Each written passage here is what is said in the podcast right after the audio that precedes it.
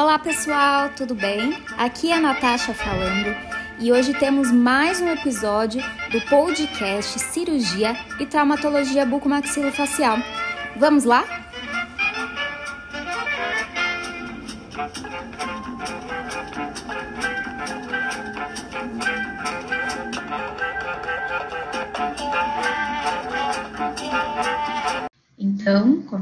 Vocês, o tema hoje é, processos sépticos odontogênicos, são infecções de origem odontogênica, ou seja, uh, não sempre está relacionado a algum problema odontológico, tá bom?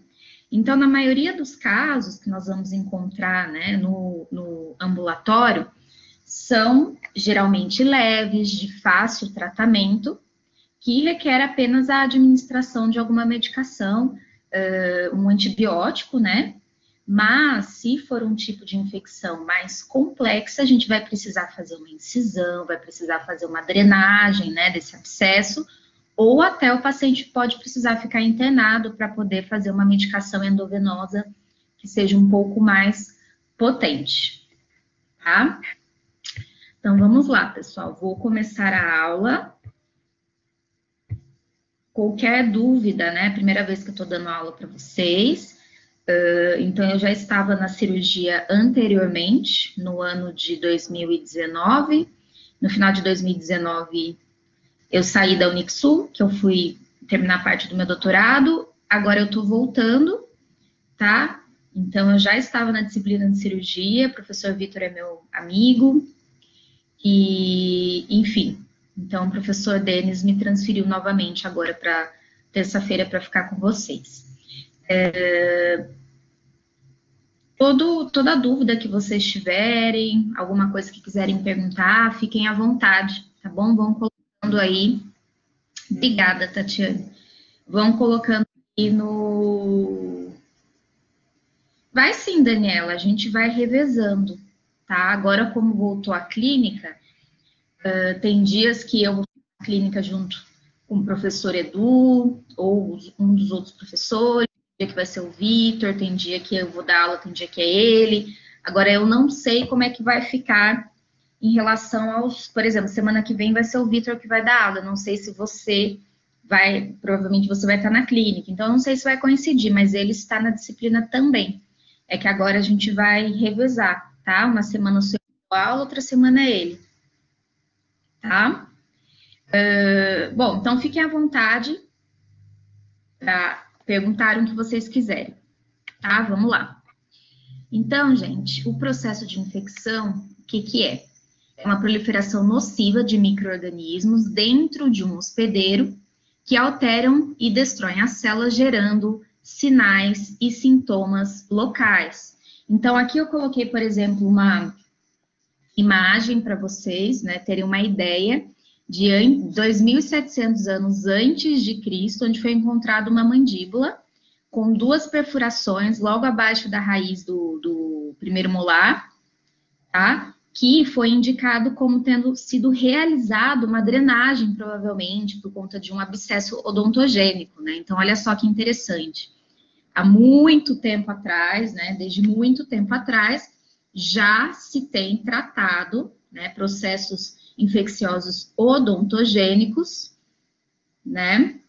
E é um processo que a gente, obviamente, realiza e evoluiu muito nos dias de hoje, né? Até eu estava assistindo um seriado no Netflix, esse seriado não, é um documentário no Netflix esses dias, que é sobre o Egito, acho que chama Saqqara, alguma coisa assim, que ele também encontraram alguns algumas múmias, né, atualmente, e eles também encontraram alguns sinais de que uh, essa pessoa, ela tinha infecção odontogênica, estava com aumento de volume, etc., na mandíbula, na, na, região óssea mesmo.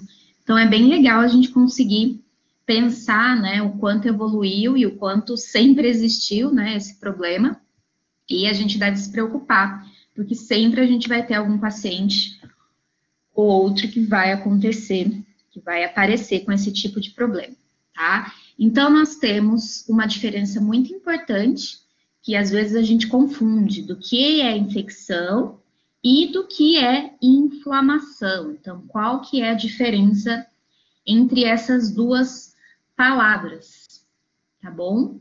Então, gente, a inflamação é uma resposta de proteção do organismo contra uma agressão, tá? Então, o processo inflamatório, ele se inicia para justamente proteger o organismo, para destruir, né, os micro-organismos, bactérias, diminuir ou bloquear o desenvolvimento desses micro-organismos, tá bom? Então, a infecção que é causada por, por micro-organismos, tais como vírus, bactérias, fungos, parasitas, etc., e vão se multiplicando, tá? Então, a inflamação é esse processo de proteção contra uma agressão. E a infecção é causada por vírus, como eu comentei com vocês, bactérias, fungos, etc., todos esses micro-organismos, eles invadem o organismo e eles vão se multiplicar e vão causar reações ao nosso sistema imunológico. Então, justamente quando há um processo de infecção, tá? Então, vai desencadear no nosso corpo uma série de reações, né? Então, nosso sistema imunológico vai começar a trabalhar. E com isso, vai resultar na formação de pus, por exemplo, né, que é a supuração, tá? E na maioria das vezes essas infecções vão ser tratadas com antibióticos, tá? Que a função do antibiótico é justamente remover, erradicar esse processo infeccioso. Tudo bem, gente? Tem alguma dúvida entre essas palavras? Entendi o que eu disse? Beleza. Bom, então vamos partir agora um pouco para a microbiologia das infecções. Então, quais são os tipos de bactérias que vão atingir o nosso organismo e vão causar infecções odontogênicas? Então, essas bactérias que eu listei aqui, elas vão causar uma série de doenças que são super comuns, tá, gente? A cárie, gengivite, periodontite, então, são bactérias da flora normal ali que vão causar alguns tipos de problemas. Tá?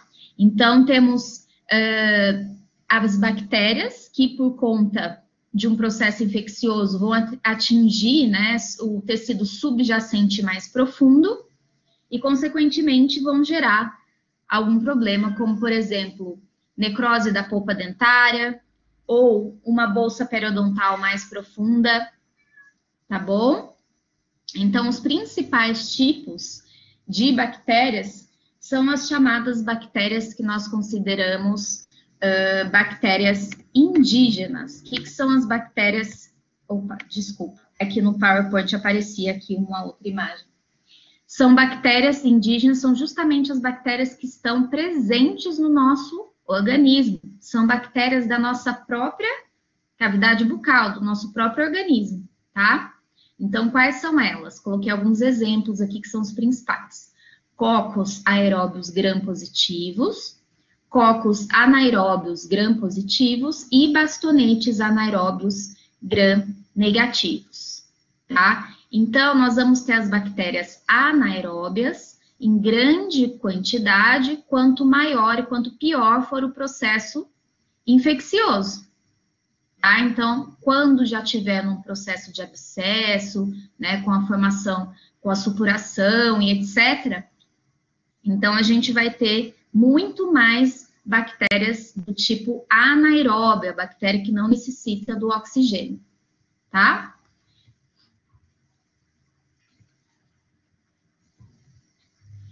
Bom, então, alguns fatores importantes aí da nossa constituição microbiológica, né, da constituição microbiológica de um processo infeccioso.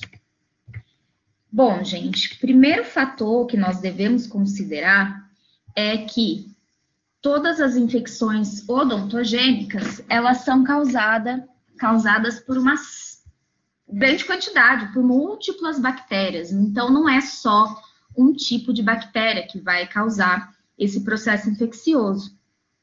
Tudo bem? Obviamente que dependendo do processo infeccioso, dependendo do estado da, como eu falei para vocês, progressivo dessa infecção, se tiver com uma infecção no estágio mais avançado, menos avançado, tá? o tipo de bactéria vai estar um pouco aumentado, dependendo do processo, né, do estágio que tiver esse processo. Mas, de uma forma geral, elas são causadas por múltiplas bactérias, tá bom?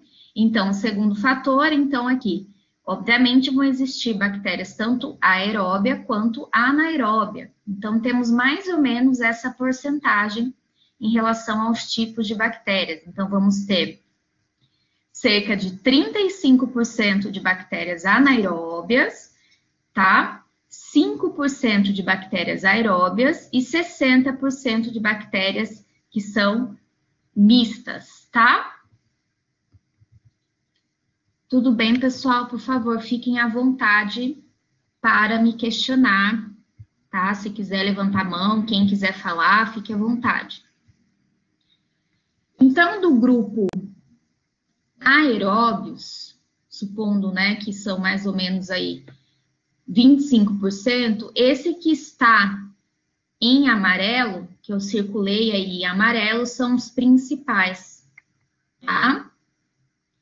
Streptococcus SSP, Streptococcus grupo D SSP e Staphylococcus SSP são os principais aeróbios que são os cocos gram positivos, tá? São os principais que nós vamos encontrar presente ali no, no processo infeccioso se a gente fizer algum tipo de exame, como por exemplo de cultura e antibiograma, tá?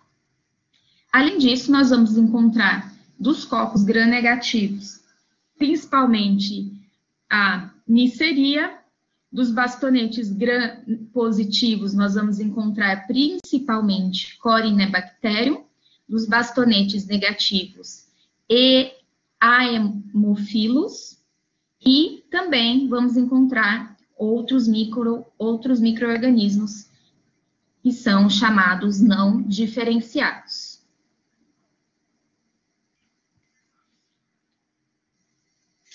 Tudo bem, gente? Estou indo muito rápido, vocês estão me acompanhando?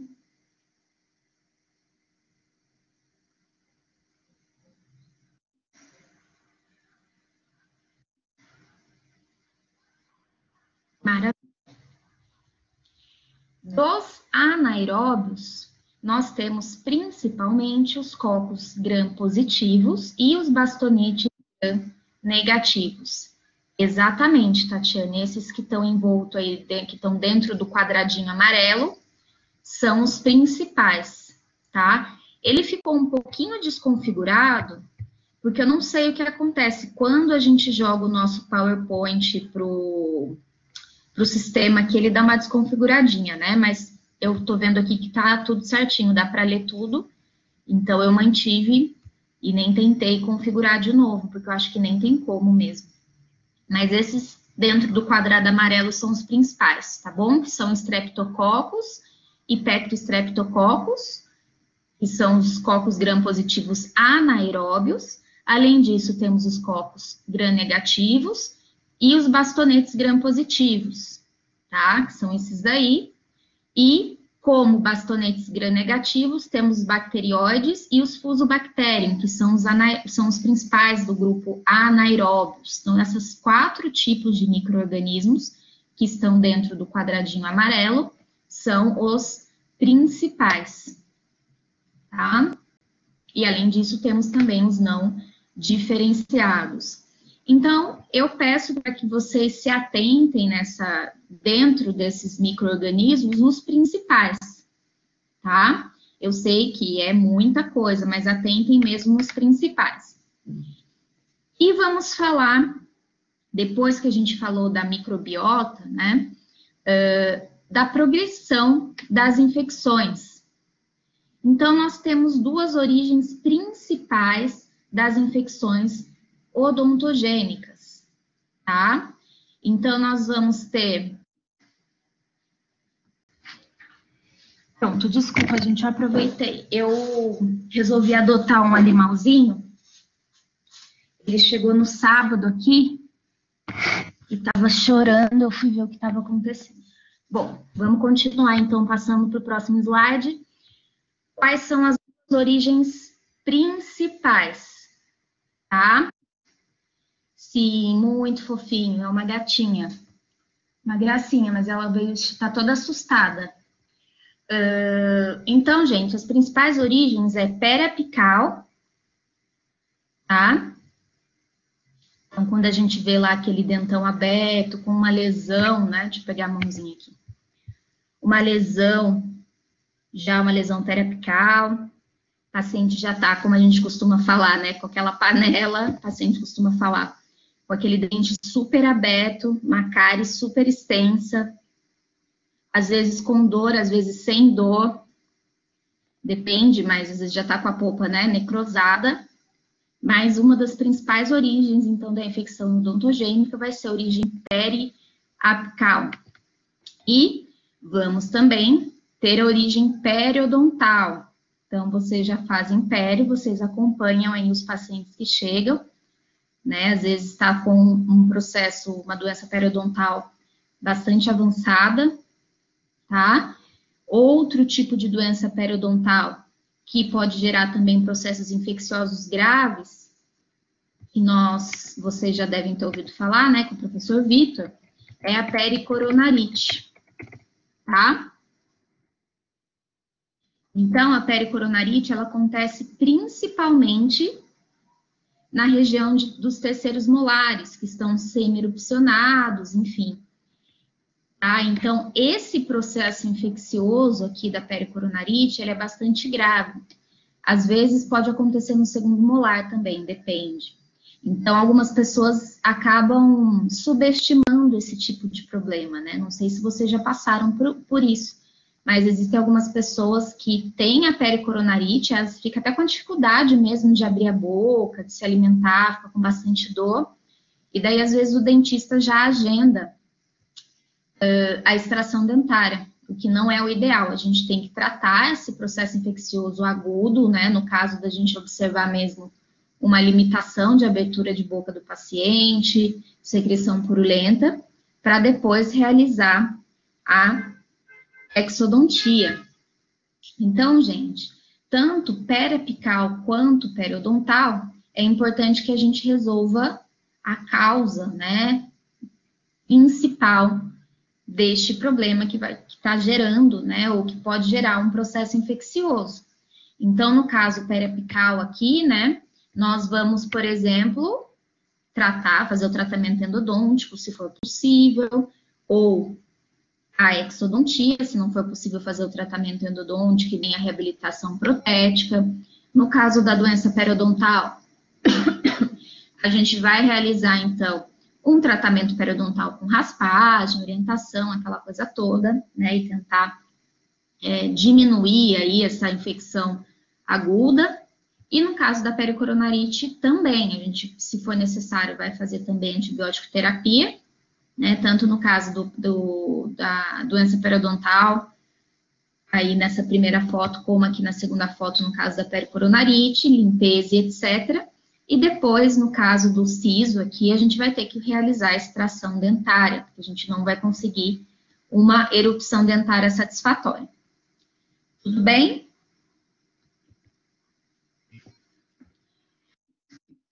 Beleza. Então, gente,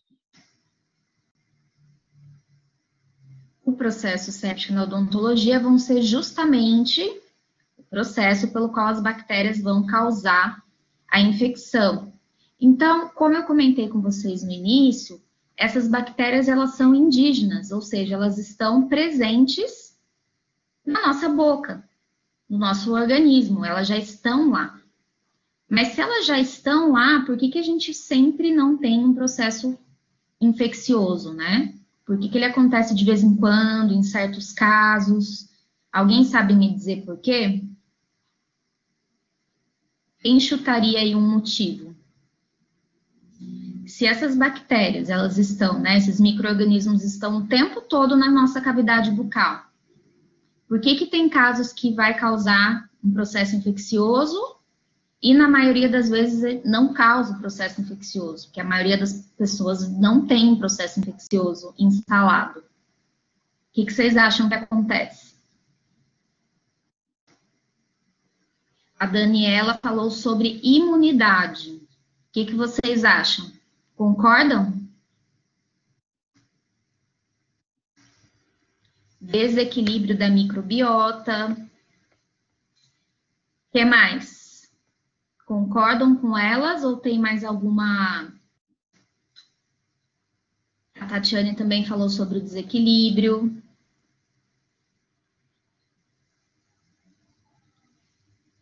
Mais alguma coisa, pessoal? Imunidade, desequilíbrio. Então, a maioria de vocês está falando sobre a imunidade do paciente, que sim, tem a ver, né? Obviamente, se o paciente, por exemplo, como a Tatiana está falando ali, né, também de doenças pré-existentes, não for um paciente rígido, tem alguma doença de base importante, não tem um tratamento eficiente, esse paciente está com a doença de base descompensada, tá? Óbvio que isso sim vai favorecer para a instalação de um processo infeccioso. Exatamente, Tatiane, como por exemplo a diabetes, né? O paciente fica com a cicatrização prejudicada, aquilo tudo que a gente já sabe. Desequilíbrio dos, da, da flora, né? Pode ser, Pode ser, mas não é tão comum.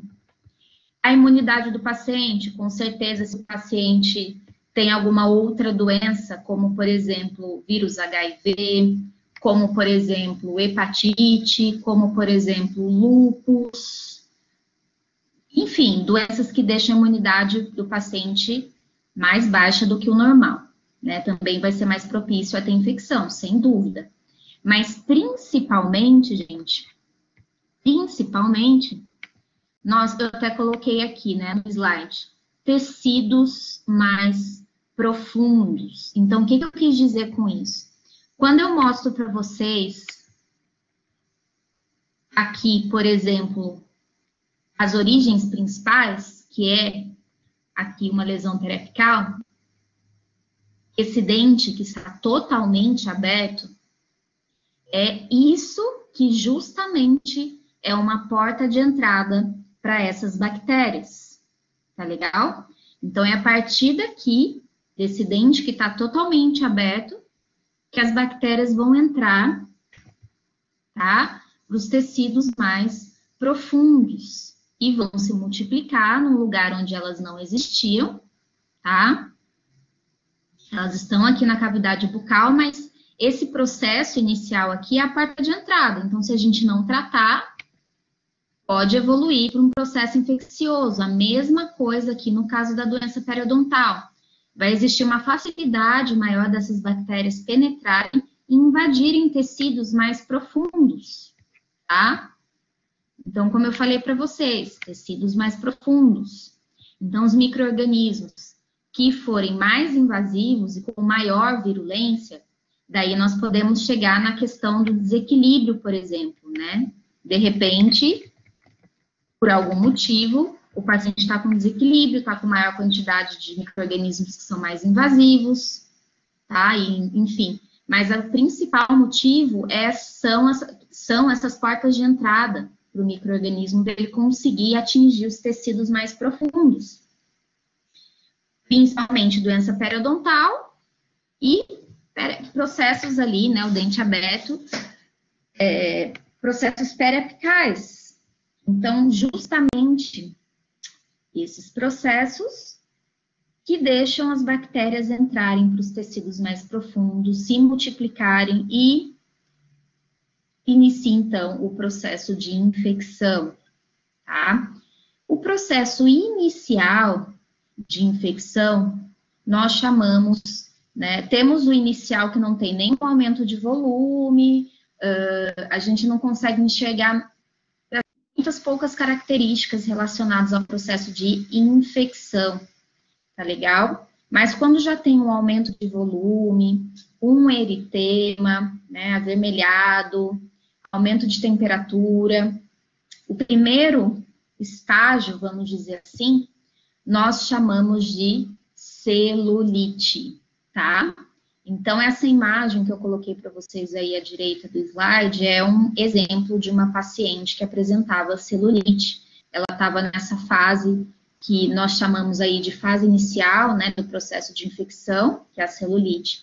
A celulite, gente, é um processo que é mais difuso, tá? O que, que quer dizer difuso? Ele não é bem localizado. Então, a gente não consegue, a gente olha ali e faz a palpação, e a gente não consegue exatamente determinar uma, um, uma localização só, é uma coisa espalhada, tá bom? E ela tem uma característica mais amolecida mesmo, tá bom? Às vezes o paciente tem limitação de abertura, às vezes não. E daí entra a questão da imunidade do paciente, principalmente nessa hora. Porque a celulite, gente, é a fase do processo infeccioso uh, mais, vamos dizer, grave, mais perigosa, tá bom?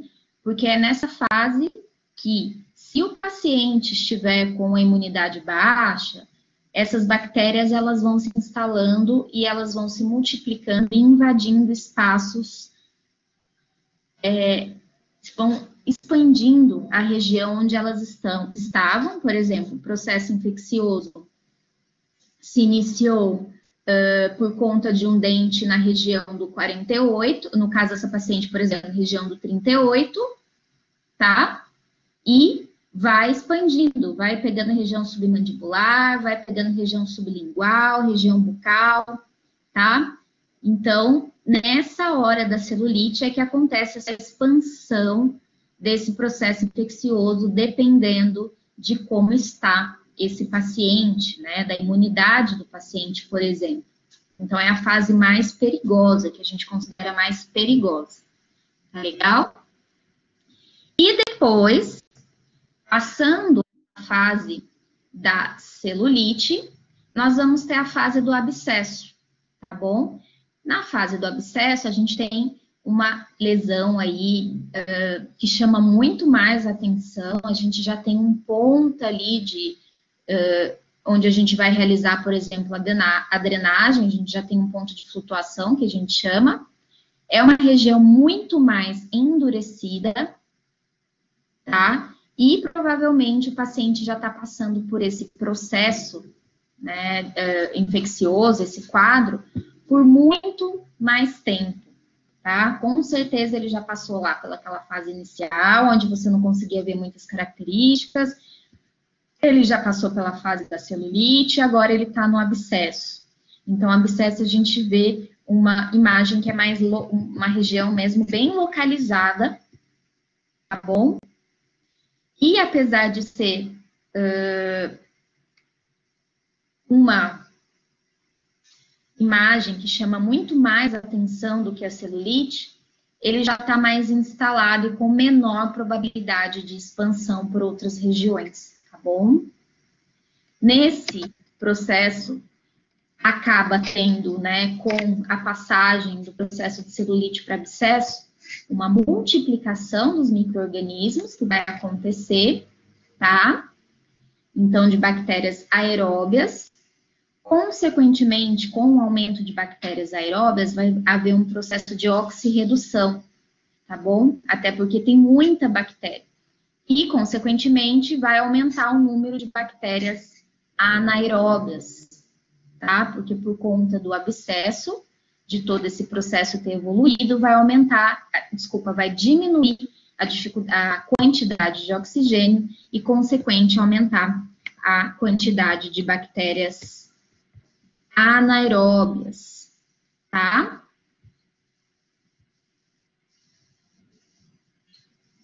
Então, vamos rever aqui. Então, temos esse slide onde a, paciente tem um quadro de celulite, o que, que pode ter gerado essa celulite? Por exemplo, o que, que vocês acham que pode ter gerado essa celulite, além de, por exemplo, uma pericoronarite de, do dente 38, supondo assim, né? Não precisa falar qual o dente exatamente que é, mas quais os casos que você acha que podia gerar. O Limber falou sobre a lesão apical. Exato, pode ter havido uma necrose da polpa dentária, que foi por conta de uma cárie muito profunda, e, consequentemente, vai ser a porta de entrada para essas bactérias penetrarem no tecido periapical, tá? Então, tecido invadido por bactérias, né, ele vai acabar, as bactérias vão se proliferar, como eu falei para vocês, e vão se disseminando em todas as regiões ali adjacentes, principalmente em regiões de menor resistência, tá bom?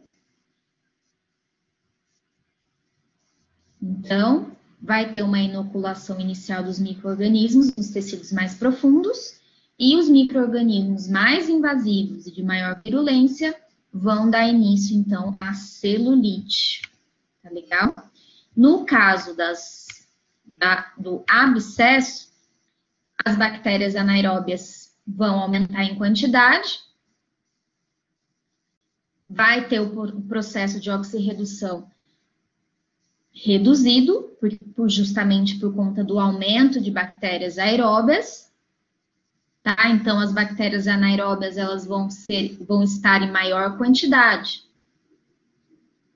Nessa fase, as bactérias anaeróbias, elas podem ser exclusivas. Por exemplo, o abscesso ter só bactérias anaeróbias. É um estágio mais, assim, é um estágio crônico da infecção. Então, o paciente já está com aquele processo há algum tempo. Temos agora essa tabelinha, que é uma tabelinha extremamente importante que sempre cai em prova, sempre cai em concurso. Essa, essa bactéria, ó, essa tabela é uma tabela que realmente vocês vão precisar entender e decorar, tá? Então, gente, temos aqui as características do processo infeccioso, né? A duração, se tem dor ou não, o volume, a localização, característica palpação, se tem presença de pus, o grau de gravidade e o tipo de bactérias que mais atinge. Então, vamos lá. No caso da celulite, vai ser aguda, ou seja, processo de infecção agudo. No caso do abscesso crônico, então já está um tempo maior que o paciente está passando por aquele processo.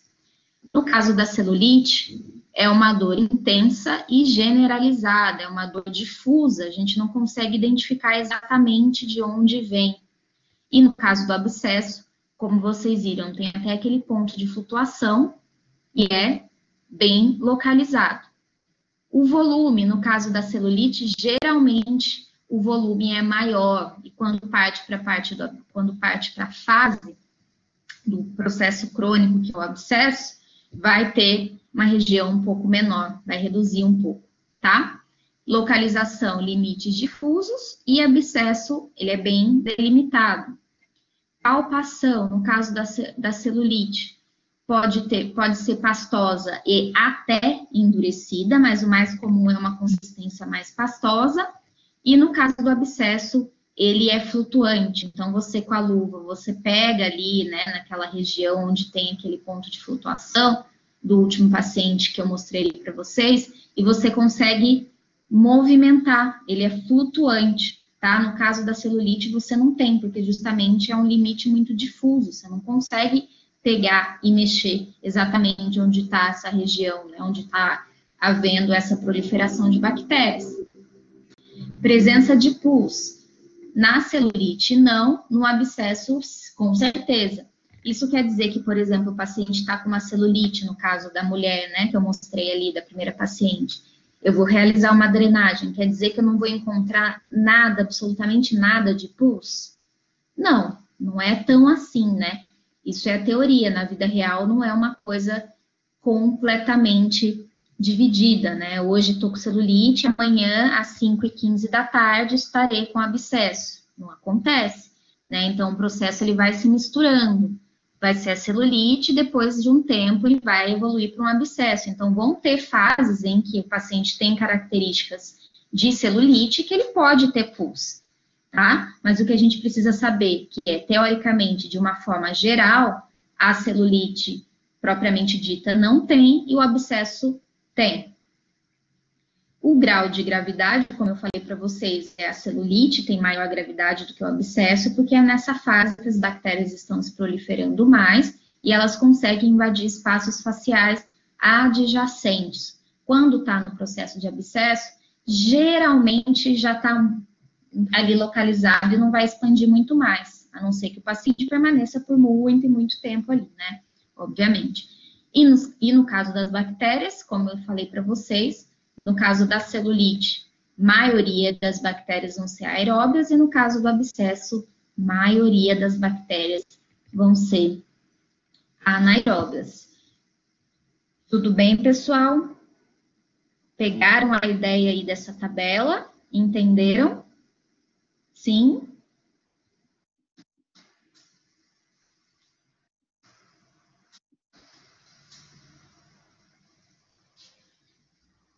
Maravilha. Vamos indo em frente.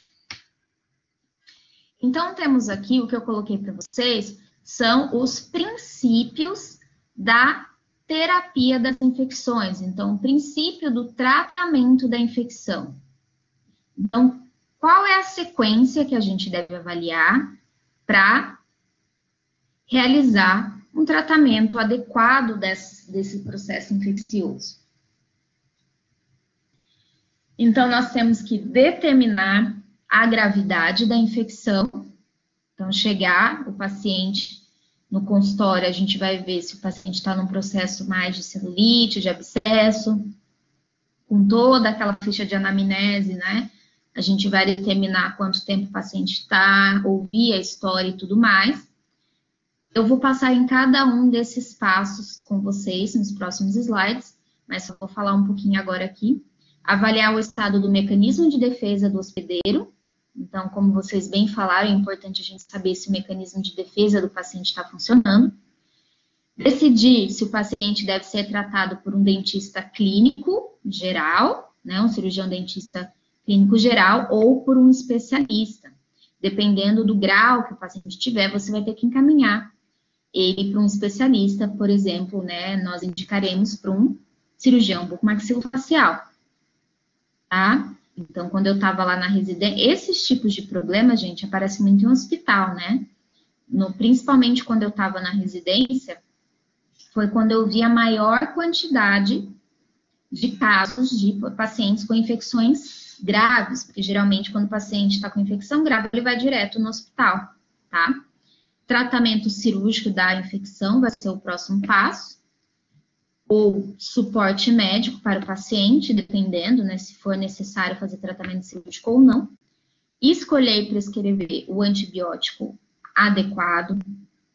Administrar o antibiótico de forma adequada, isso a gente precisa também da colaboração do paciente. E fazer a avaliação frequente desse paciente para saber se ele está tendo uma boa evolução do quadro. Beleza? Então, vamos falando aqui de cada um cada uma dessas, desses princípios aí. Então, temos essa figurinha clássica, tá? Que é quais são aí os sinais e sintomas da inflamação, como a gente comentou lá no início da aula, a partir do momento que o paciente tem infecção, vai gerar no nosso organismo um processo inflamatório, e, consequentemente, vai ter essas características aqui: calor, avermelhamento, inchaço, dor e perda da função. Eu coloquei aqui uma ordem, porque é mais ou menos assim que acontece no paciente. Primeiro ele vai ter a dor, depois ele vai ter o edema, depois calor e rubor, né? Calor e avermelhamento, e por último, perda da função, quando o paciente já está no estágio mais avançado, como por exemplo, né, celulite, abscesso, ele, por exemplo, tem uma limitação de abertura de boca, ele tem dificuldade de se alimentar, ele pode até ter dificuldade para respirar, por conta do edema que gera né, um, a dificuldade da passagem do ar. Então, para determinar a gravidade da infecção, a gente vai ter que saber a história da doença. Então, perguntar para o paciente como tudo começou, perguntar, examinar, fazer exame clínico, loco regional, tudo isso. A gente vai precisar observar os sinais e sintomas, né? Então, a gente vai perguntar para o paciente o que, que ele está sentindo, quando começou, e observar os sinais no paciente, né? Se está avermelhado, se está calor, né? Se está inchado ou não, a função do paciente está normal ou não. E também o exame físico. Geralmente, um paciente que está num quadro de infecção mais avançado, ele tem uma maior temperatura e pulso, tá? E uma menor frequência respiratória.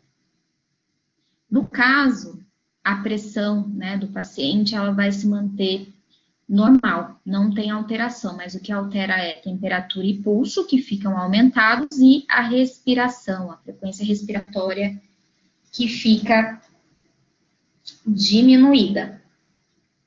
Tudo bem?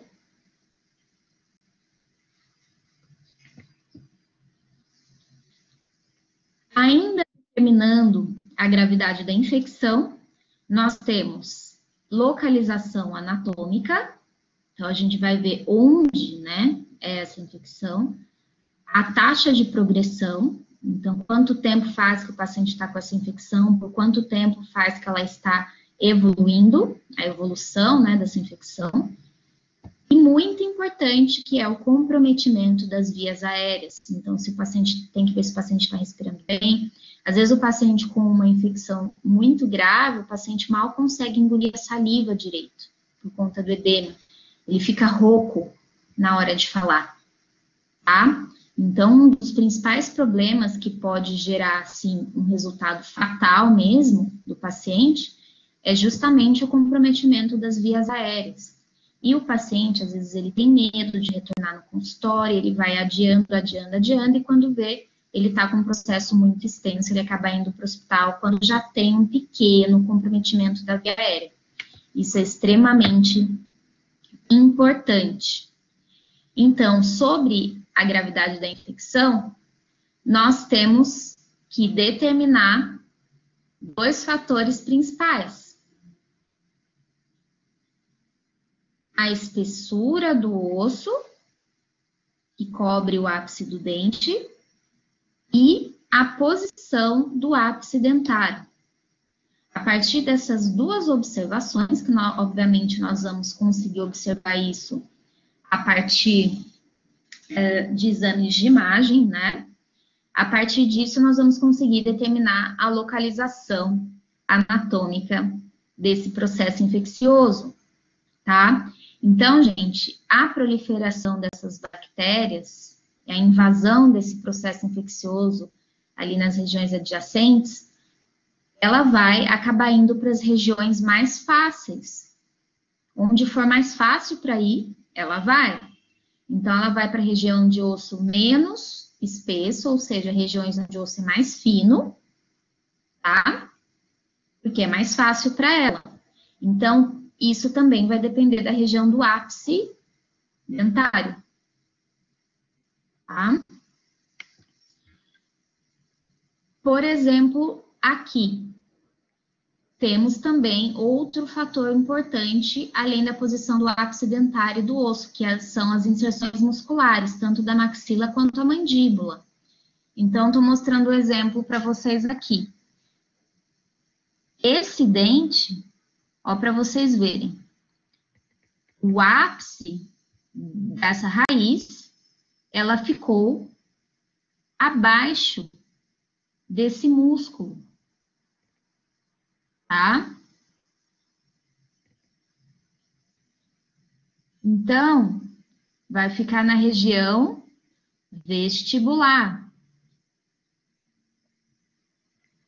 Estando o dente acima já vai pegar outra região, vai pegar a região bucal. Tá bom? Então, vai depender do tamanho da raiz, vai depender da posição do ápice, vai depender da posição das inserções musculares, e daí o processo infeccioso ele vai para onde for mais fácil dele chegar. Tudo bem? Me compreenderam aqui?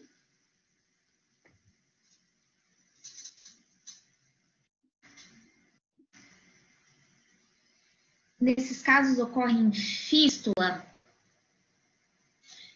uh, pode acontecer, Pode acontecer, Chilene. As fístulas ocorrem num processo bem crônico mesmo. Tá? Então, o paciente já passou pelo processo de celulite, já passou pelo processo de, às vezes, abscesso, às vezes não, mas a, as fístulas, elas são também dessa maneira. A posição da fístula vai depender também da inserção muscular, vai depender do ápice, da posição do ápice dentário, da espessura do osso, com certeza. E, mas ela é numa, numa parte bem mais crônica do processo infeccioso, tá?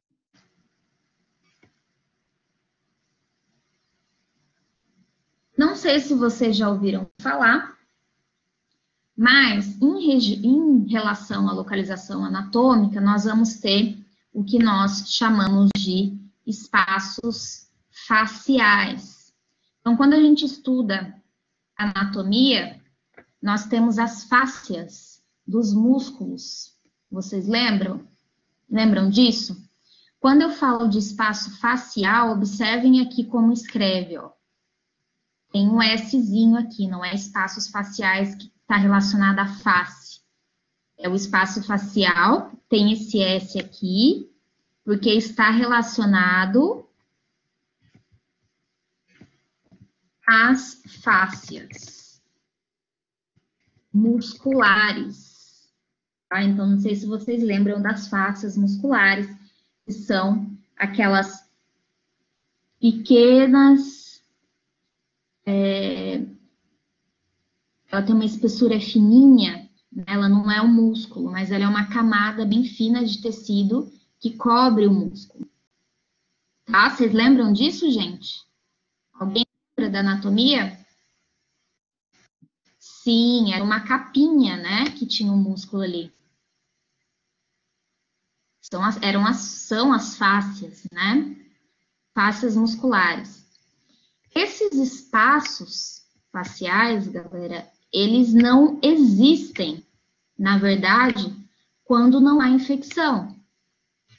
Quando não há infecção, esses espaços não existem, porque as fáscias estão aderidas ali no músculo e o espaço entre a face e o músculo não existe, tá? A partir do momento que existe um processo infeccioso, daí sim esses espaços faciais vão se formar. Vai haver o processo de aumento desses micro-organismos, eles vão migrando, vai haver o processo inflamatório, que vai gerar tudo aquilo que a gente lembra, né? De edema, por conta das permeabilidades vasculares, vai atrair outros tipos de mediadores químicos e assim sucessivamente. Consequentemente, vai haver edema, vai haver dor e tal e tal. E daí sim vai se gerar esses espaços faciais. Então, eles são espaços que a gente chama de espaços que são é, inexistentes no paciente na sua saúde normal. A partir do momento que ele tem um processo infeccioso, esses espaços, que é o espaço entre o músculo e a fáscia, eles vão existir. Tá legal? Então, existem os espaços faciais primários, secundários e etc. Por que, que eles são considerados primários? Porque quando é iniciado o processo infeccioso, são os primeiros espaços a serem atingidos, tá? Os espaços secundários, que a gente vai ver aqui no próximo slide, ele não é atingido primeiro. Para poder chegar no secundário, tem que ter passado pelo espaço primário, entenderam? Por isso que é chamado de espaços faciais primários espaços faciais secundários. Obviamente que a partir do momento que é, o processo infeccioso já está instalado no espaço secundário, quer dizer que é um processo que já está mais grave, tá? Do que uma infecção que está atingindo só os espaços faciais primários. Então, na maxila, temos como espaços faciais primários bucal, canino e infratemporal. Observem o nome desses espaços. O nome é justamente a região onde esse espaço fica, tá, gente? Então, o bucal vai ficar na região bucal, o canino vai ficar na região do canino e infratemporal vai ficar embaixo ali do músculo temporal. Tá? Então, esses daqui são os espaços primários que, se houver um processo infeccioso, eles vão existir, senão eles não existem, tá? Os espaços faciais primários da maxila, tá? E aqui temos os espaços faciais primários da mandíbula. Quais são? Bucal, sublingual, submandibular e submentoniano. Ah, mas o bucal não é da maxila? É da maxila, mas ele também é da mandíbula. Porque o bucal, gente, lembramos aí do músculo bucinador da face, ele fica ali bem na bochecha, né? Então, ele fica no meio, entre a maxila e a mandíbula. Então, dependendo, como eu comentei com vocês, da espessura óssea, do ápice do dente, etc., pode ser que atinja a região bucal, tanto se for uma infecção na maxila quanto na mandíbula, tá? E são espaços faciais primários exclusivos da mandíbula, o sublingual, que fica embaixo da língua, submandibular embaixo da mandíbula e submentoniano embaixo do meio ali, bem na frente. Tá? Então, pode atingir esses espaços tanto de forma uni quanto bilateral. Claro que quando for bilateral, vai ser mais grave, tá? Então, esses daqui são os espaços faciais primários da mandíbula, tá bom? E esses daqui da maxila. Vamos para os espaços secundários.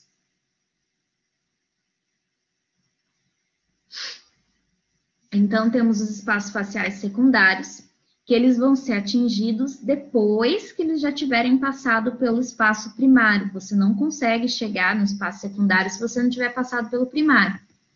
Da mesma forma, eles são espaços virtuais, eles não existem, eles só vão existir se houver a infecção. Tá? Nós chamamos de espaços, né, mastigador. Temos o temporal superficial, temporal profundo, massetérico, mandibular e infratemporal, tá? São considerados espaços faciais secundários. Nossa, mas esses nomes são super complicados, né? São, são chatinhos. Mas para vocês conseguirem entender e entender onde eles estão, nada mais é do que anatomia, tá? Então, temporal superficial é no, no, músculo perto do músculo temporal superficialmente, esse profundamente, aqui perto do músculo masseter, perto da região pitérigo-mandibular e aqui na região infratemporal. Então, só relembrando a anatomia mesmo para a gente ter uma ideia de onde fica cada uma dessas regiões. Da mesma forma, os espaços faciais secundários, eles podem ser atingidos de forma uni ou bilateral. Tá bom? Então, gente, vamos lá. Localização anatômica e espaços faciais. Dando um exemplo aqui para vocês, temos o espaço vestibular e o espaço bucal, tá? Então, observem aqui, como eu comentei com vocês. Pode, aqui é a região bucal, tá? Onde eu coloquei aqui o xizinho. Pode ser que a região bucal tenha sido atingida por conta de um dente superior ou por conta de um dente inferior. Depende do ápice do dente, da espessura. Se esse ápice do dente ou a posição dele tivesse mais voltada aqui para a região vestibular e não acima do músculo bucinador, então essa infecção estaria mais nessa região aqui, né? Tá? Da mesma forma aqui na mandíbula, se esse ápice fosse menor, essa região podia estar, esse processo infeccioso podia estar aqui na vestibular da mandíbula e não aqui na região bucal.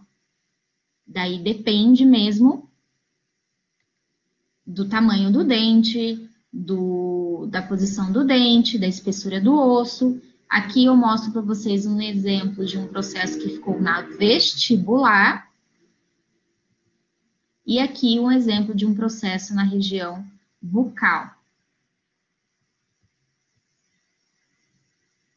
Tudo bem?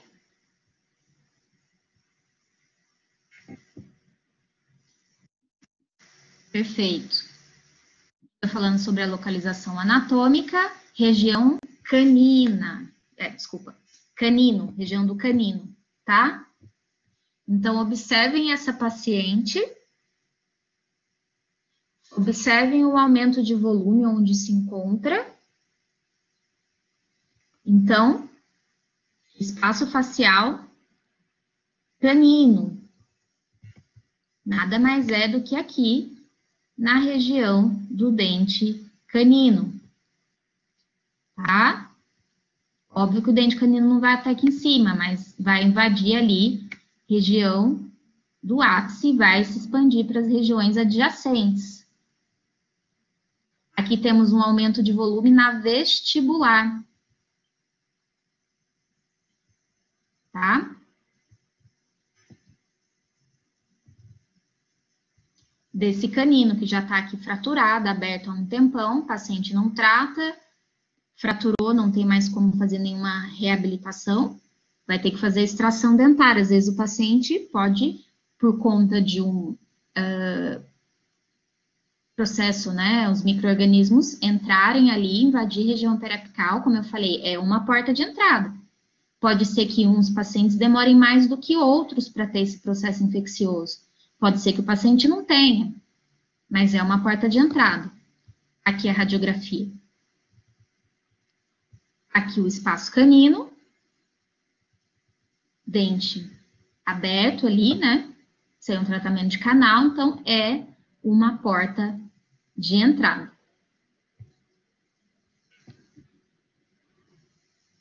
Submentoniano.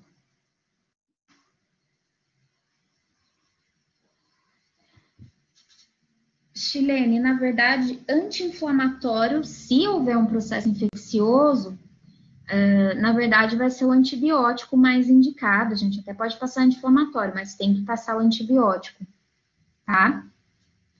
Se o paciente estiver num processo infeccioso uh, agudo e tal, a gente vai passar medicação, porque às vezes o paciente está num estágio tão avançado que ele mal consegue abrir a boca né? E ele tem muita dor, então a gente costuma fazer primeiro antibiótico terapia, aguardar, né, um pouco uh, que o quadro melhore, pelo menos que reduza um pouco a dor do paciente, para a gente conseguir fazer o tratamento. Às vezes o paciente não consegue abrir a boca, então não dá para a gente fazer a extração do dente, tá? Ou então uh, o paciente está até com dificuldade para respirar e tal, e precisa realizar a drenagem naquele dia, o que, que a gente faz? A gente faz uma medicação endovenosa para o paciente. Então, vai encaminhar o paciente para o hospital, vai fazer uma medicação endovenosa onde vai ter é, um resultado, né? A ação do medicamento é mais rápida, e daí a gente acaba tendo que fazer uma drenagem extraoral.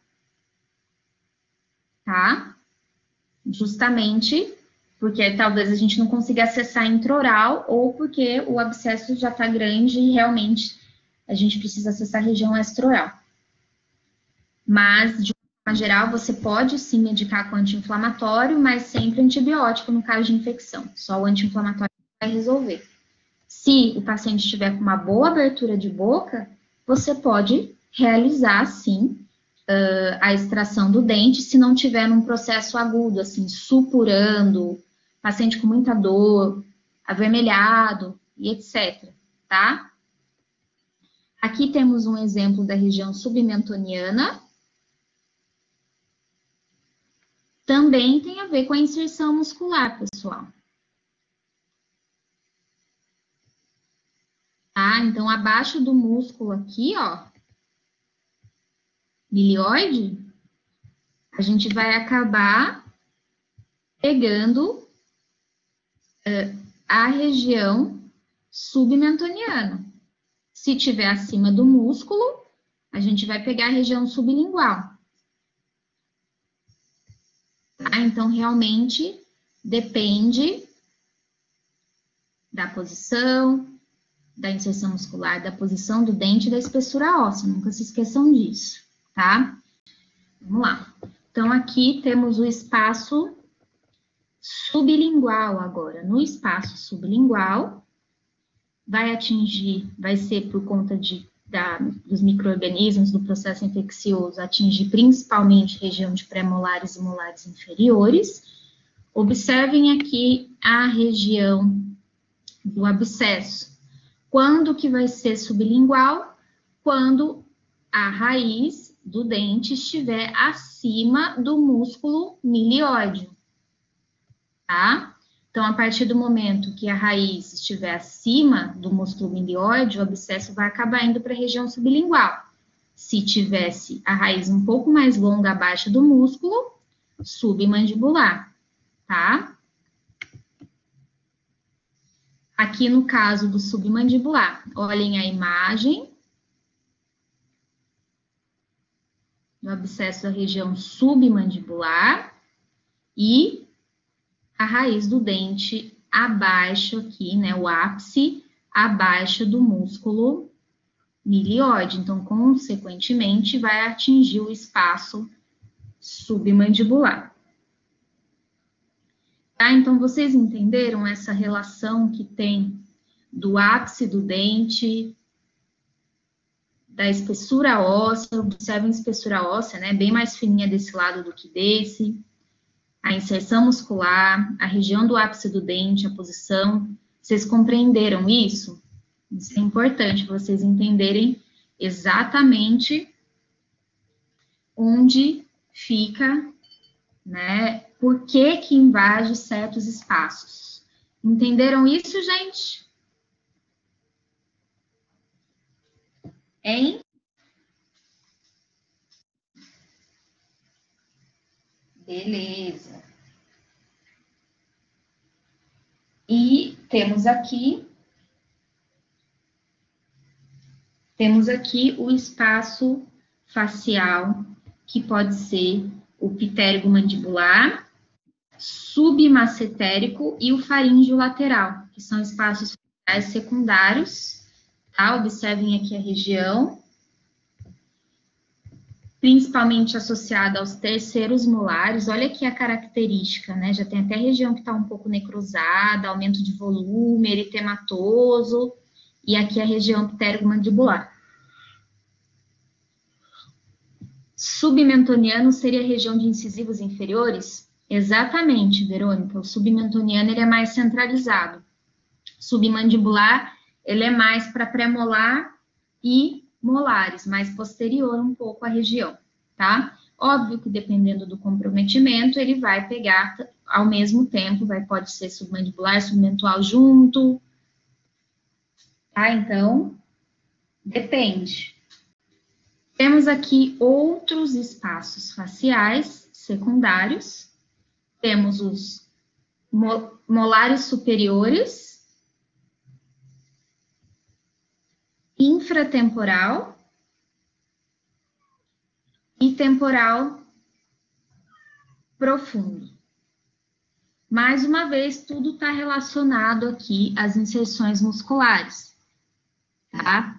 Então, aqui, ó, temos o espaço temporal superficial, tá? Espaço temporal profundo Aqui tem a fáscia do temporal. Tá? Arco zigomático. Aqui, observem que esse corte, ele está feito no sentido coronal, como se o paciente tivesse de frente para vocês, tá? Foi feito um corte. E esse aqui é o lado direito, tá certo? Então, aqui, músculo masseter, espaço massetérico, músculo pterigoideu medial, consequentemente, espaço ptergomandibular, tá legal? Então, tudo está relacionado realmente às inserções, à espessura óssea, tá? Então, aqui, vocês compreenderam? Conseguiram enxergar essa da inserção muscular, da posição óssea com a região para onde vai o abscesso? Muito bom. Vamos aqui para o próximo. Então, aqui eu mostro para vocês a taxa de progressão. Temos, então, a inoculação. Como eu falei para vocês, os resultados são bastante sutis, tá? Você quase não consegue perceber. Óbvio que se você fizer uma avaliação intraoral, você vai perceber, tá? Aqui, celulite. Observem que é um processo difuso, ele não é super localizado como um abscesso. Pegou aqui toda a hemiface desse pacientinho, né, tadinho? Então, pode ser que seja decorrente de um canino, pode ser que seja decorrente de um molar, de um pré-molar, tá? Judiação, né? Muita dó. Então, a gente vai ter que fazer o exame clínico ali para poder identificar. E temos o abscesso, vocês observam aqui, né? Região super localizada.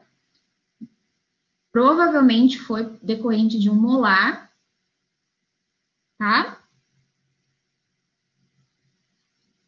judiação, né? Mas esse menininho, eu tratei ele no hospital, graças a Deus ficou tudo bem, mas eram os dentinhos dele que estavam todos cariados. E acabou gerando esse, esse processo infeccioso aí, tadinho. A gente teve que fazer sob anestesia geral, porque não tinha como drenar o abscesso com ele acordadinho, né? Então, podemos ter como forma de resolução resolução espontânea, tá? ou precisamos fazer o tratamento cirúrgico medicamentoso. Espontâneo, porque se você fizer o tratamento clínico, por exemplo, se for uma doença periodontal, pode ser que solucione, tá? É, no caso da inoculação, temos como característica inflamação restrita ao alvéolo, e como sinal radiográfico, temos a perissementite. No caso da celulite, temos evolução para as estruturas extraósseas, que daí já vão envolver as fáscias, e distensão do periósteo, que é aquela fina camada que fica sobre o osso, que dá justamente a nutrição para esse osso, tá? E no caso do abscesso, temos o rompimento do periósteo, tá? Então, por exemplo, através de um processo periapical ali, né? O paciente está com o dente aberto, a porta de entrada vai ser aquela cara extensa, chega até a região periapical, tá? Vai haver um rompimento do osso, um rompimento do periósteo, vai formar esse ponto de flutuação que eu mostrei para vocês aqui, né? No caso do abscesso. E como vocês falaram aí, pode ter a formação da fístula, tá?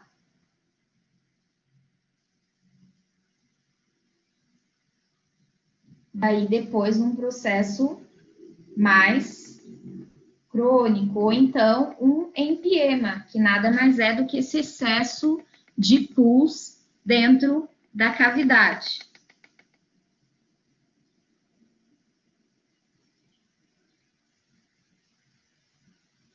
Beleza, pessoal?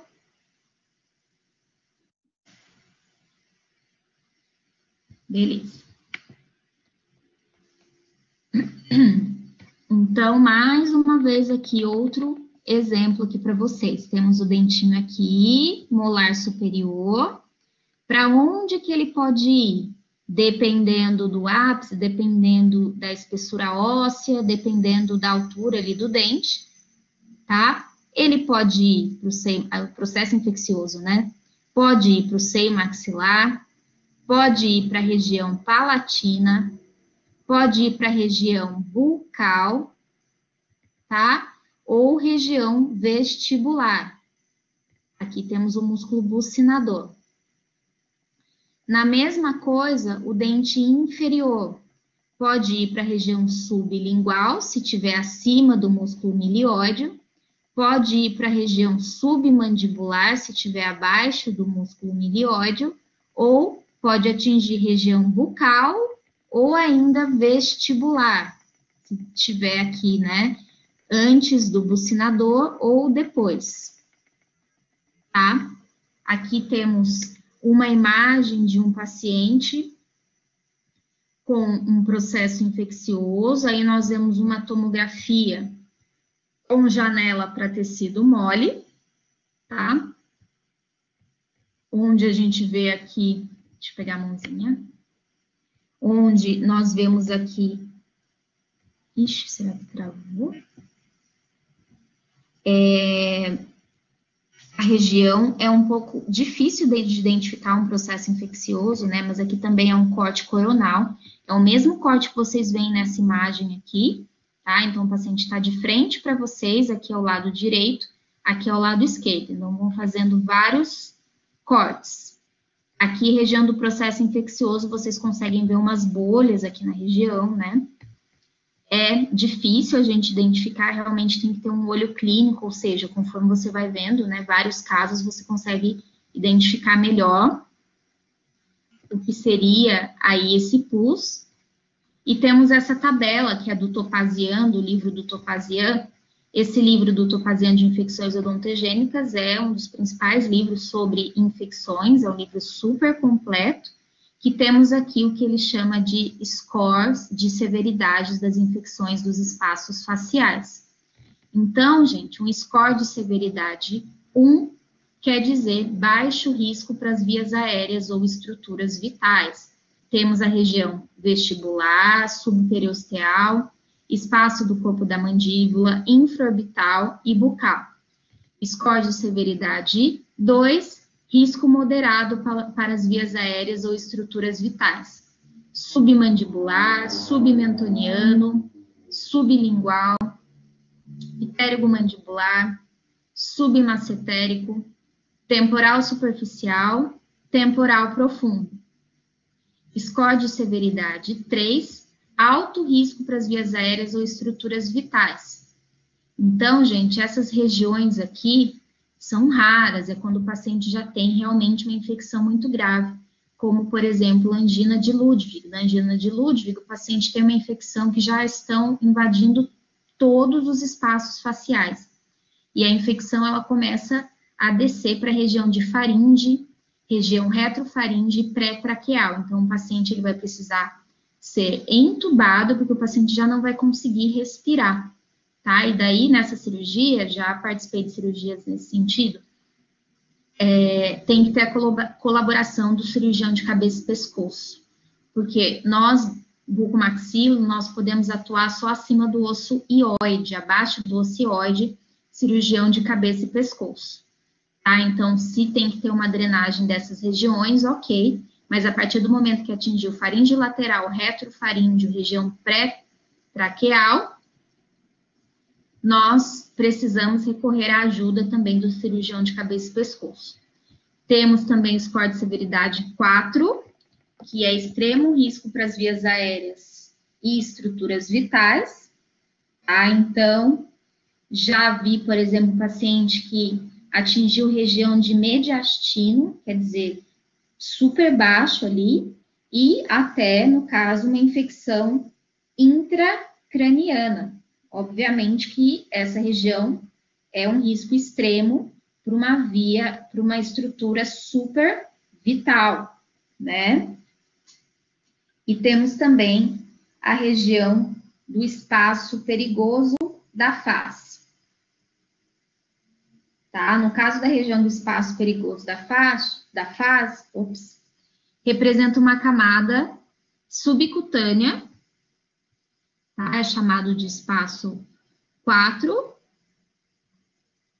pois as veias se comunicam com os seios da dura mater da cavidade craniana, tá? Então, justamente por isso, é chamado de espaço perigoso.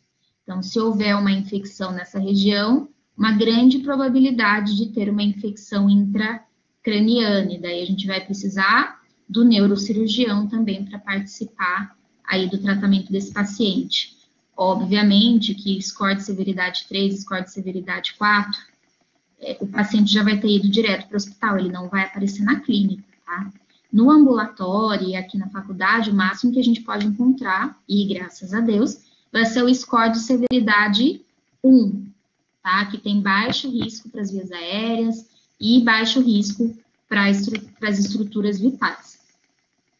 Temos aqui o que nós chamamos de taxa de progressão, que é quando tem uma disseminação dos micro-organismos da infecção por via ascendente ou via descendente. No caso da via ascendente, vai ter uma relação anatômica de proximidade com o sistema nervoso central, tá? Então, justamente é quando age é, naquela região que é a chamada região perigosa.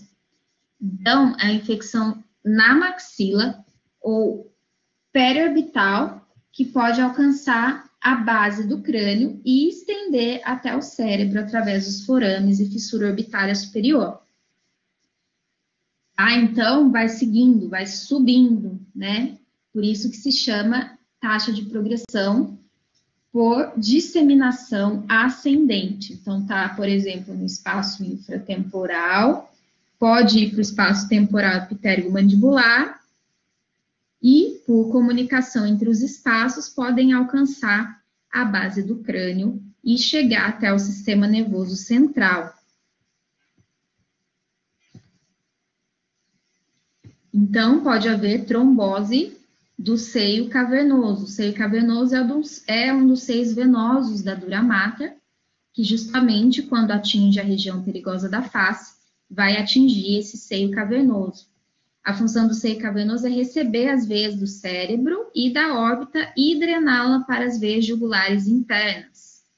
A infecção pode alcançar o seio cavernoso através da disseminação da infecção nos dentes maxilares, lábio superior, nariz, seios da face e órbita.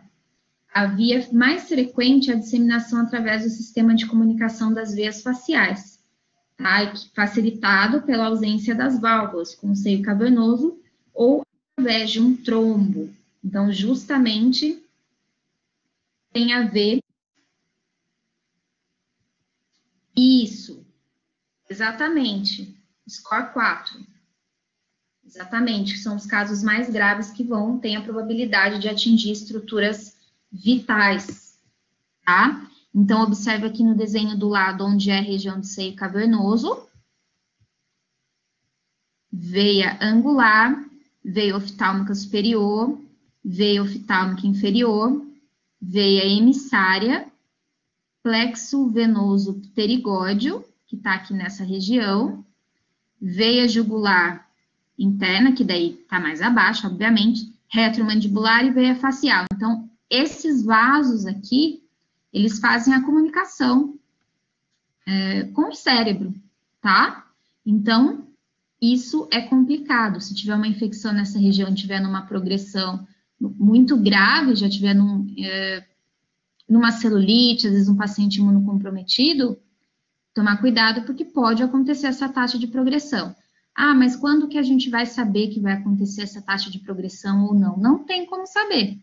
Pode ser que tenham, tenham dois pacientes rígidos que tenham um processo infeccioso, um pode acontecer de ter essa taxa de progressão, outro não, tá? Mas é só para a gente saber que pode acontecer. E nesse caso, além da disseminação ascendente, nós também temos a disseminação descendente. Quando é descendente, quer dizer que desce, tá? Então, ocorre entre os planos e faces musculares. E, como eu falei para vocês, temos um caso grave, que é o de angina de Ludwig, quando atinge todos os espaços faciais aqui, submandibular bilateral, submentoniano bilateral, sublingual bilateral. Pode acontecer uma mediastinite e pode acontecer até uma faceite necrotizante cérvico-facial. O que, que é uma faceite necrotizante ou necrosante?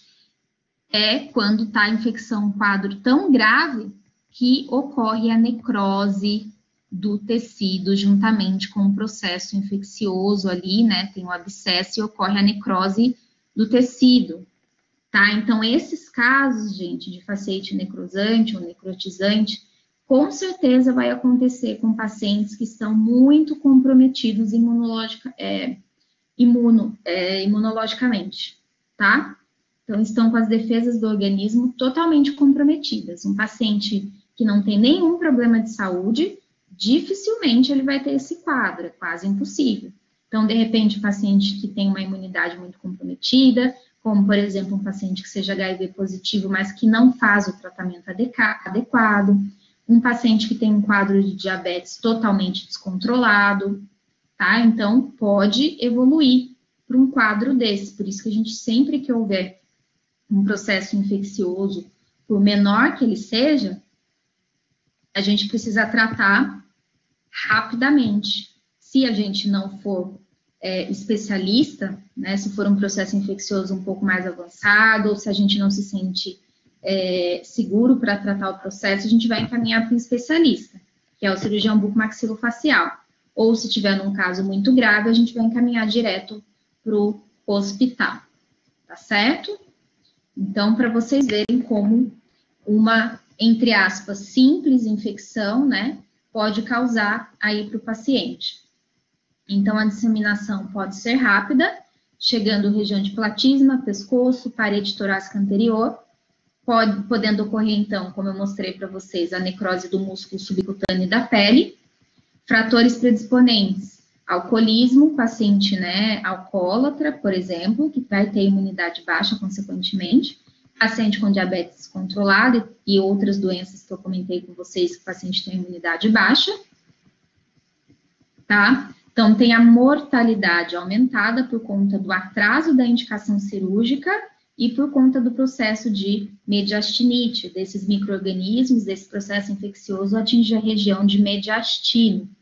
Então, como eu falei, quanto antes tratar, melhor. Assim que vocês perceberem que está havendo um processo infeccioso, tratar ou encaminhar para um especialista e, consequentemente, vão ter grandes defeitos teciduais. Então, imagine esse paciente que eu mostrei para vocês no slide anterior, né, mesmo que haja o tratamento, vai precisar realmente fazer aí um tratamento do tecido, que vai ter que ser, que vai acabar cicatrizando por segunda intenção. Né? Então, talvez tenha que fazer aí um enxerto de pele, enfim, vai ser um tratamento bastante complicado.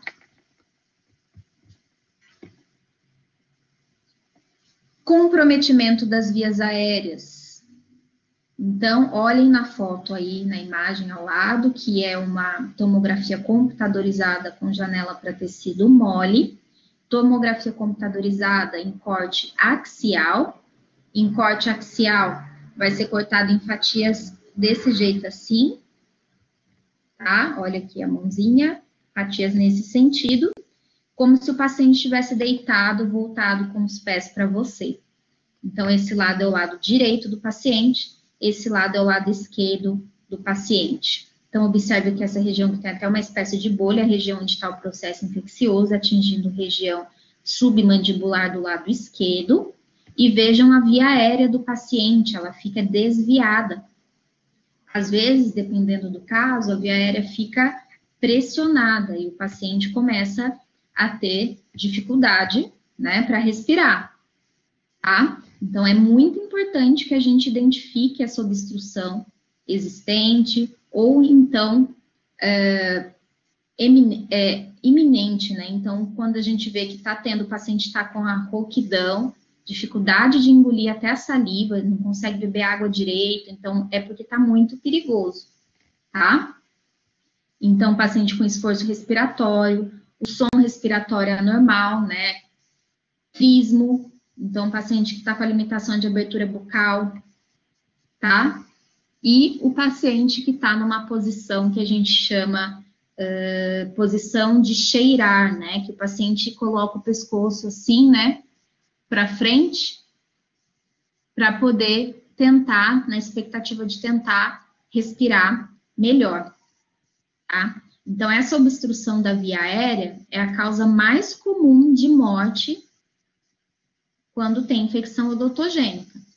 Então, um paciente numa condição muito grave, ele vai direto para o hospital e é importante a gente garantir a via aérea desse paciente, fazendo então uma intubação ou uma traqueostomia, se for o caso, tá? E traqueostomia nesses pacientes, e tanto a traqueostomia quanto a intubação desses pacientes, é muito complicada e muito perigosa. Então, tem que ser feito realmente por um, né, um ótimo profissional, uma pessoa que realmente saiba o que está fazendo. Por quê? Porque pode romper essa fáscia e pode romper ali o processo infeccioso, a região do processo infeccioso e o pus ir para a região dos pulmões, paciente engasgar, a hora que vai fazer o acesso para traqueostomia pode ter pus ao redor, então é muito complicado, é um caso muito difícil e perigoso, caso que gravíssimo, né, que pode gerar realmente a morte do paciente. Então, até aqui, nós falamos justamente como determinar a gravidade da infecção. Então, foi tudo isso aí para a gente passar para o próximo passo, que é avaliar o estado dos mecanismos de defesa do hospedeiro. Então, nós vamos avaliar as defesas locais, que é a barreira anatômica intacta e bactérias indígenas, que são as bactérias do nosso próprio organismo, defesas humorais, que no caso são imunoglobulinas e sistema complemento, e defesas celulares, que são fagócitos e linfócitos. Como é que a gente vai saber tudo isso para a gente ter certeza que o mecanismo de defesa do hospedeiro tá ok ou não?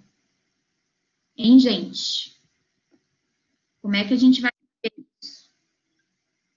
Então, chegou o paciente, tanto se for um caso um pouco mais simples ou um paciente complicado. Hemograma.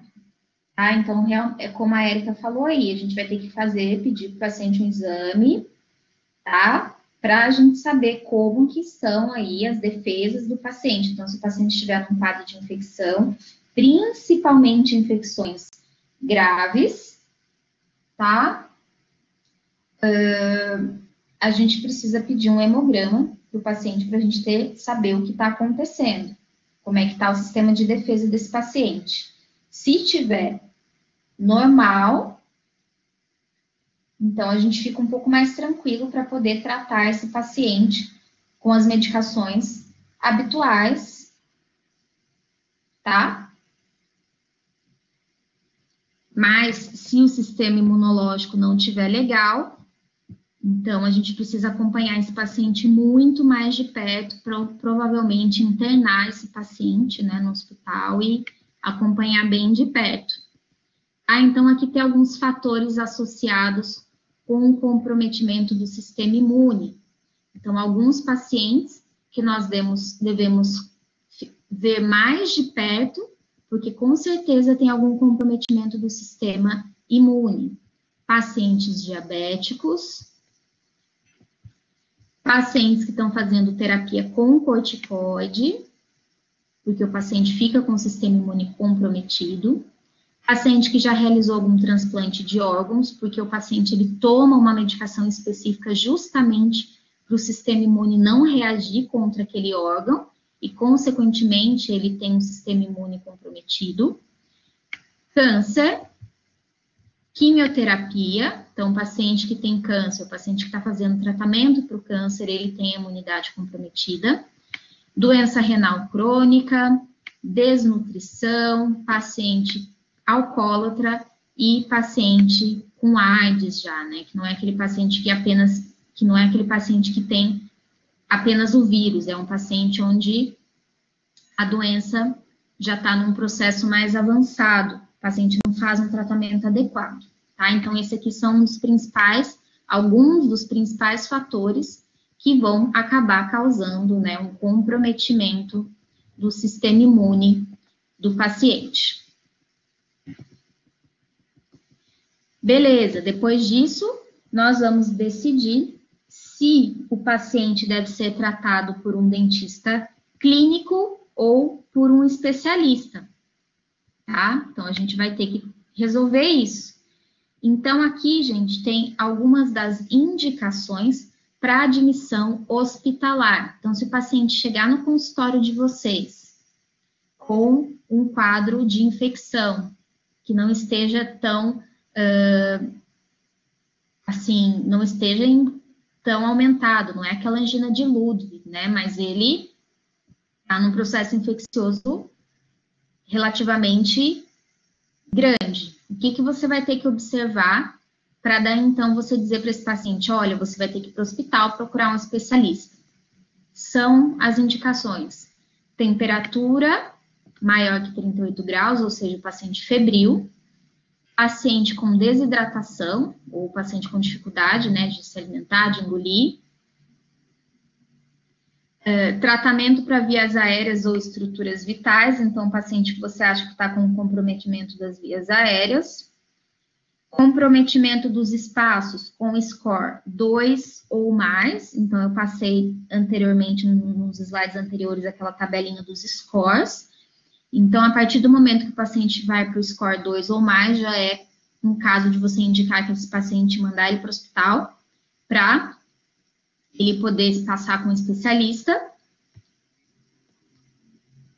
Necessidade de anestesia geral, tá? Por conta de espaços serem mais profundos e também por conta da colaboração do paciente.